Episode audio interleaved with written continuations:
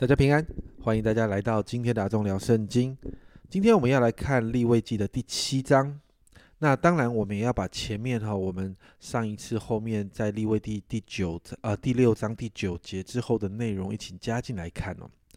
那呃，今天呢，呃，从立位记的六章八节九节那个地方开始，一直到第七章的结束。其实很像是一本好像浓缩的要给祭司献祭的使用说明书。前面一到五章提到了很详细的关于五个献祭，圣经里面提到五种献祭的相关规定。但从第六章的第八节开始到第七章整个结束，就是一个总整理，让亚伦跟他的子孙们更明白怎么样来承接圣旨，而且进行献祭。那在第六章的八到十三节提到有关于凡祭的相关规定，那十四到二十三节，第六章十四到二十三节提到关于数祭的，那六章二十四到三十节提到关于赎罪祭的相关规定，那到了第七章一到七节就是赎愆祭，那再来第七章从十一节到三十六节很长的经文提到关于平安祭的相关规定，那在这些规定之后呢？在第七章的三十七、三十八节哦，这里好像做了一个总结。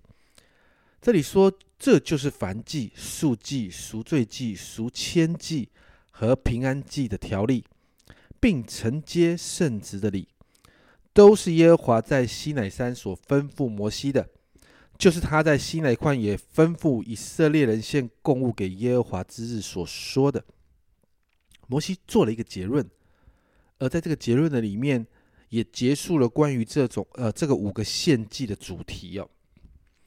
很多的时候，很多人都在问我为什么要了解这些规定？这些规定跟我有什么关系？但当我们仔细思考神定下的这些规定的本来的意识的时候，其实我们会看见神非常的想要和百姓建立更深的关系。你看见那个神的渴望，在这个建立关系当中的渴望了吗？虽然有这么多繁杂的规定，但最终都是神可以和百姓建立那个亲密关系，都是为了要达到这个目的。整个立位记有这么多的规范，对神来说，其实神是不满足的。所以你知道，到了新约的时候，你看到在希伯来书十章十节。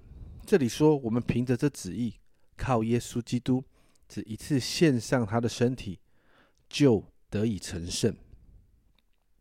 神在这个想要恢复与人更深的亲密关系的这个渴望里面，神就把他的爱子耶稣给了我们。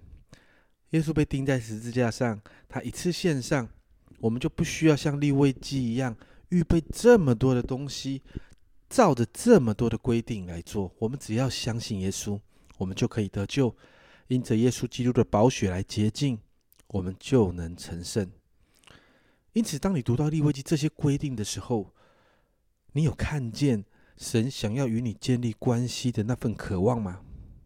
你有看到那位超级爱你的神，为了让你跟我可以更亲近他，他所做出的努力吗？所以，今天让我们一起向神献上感恩。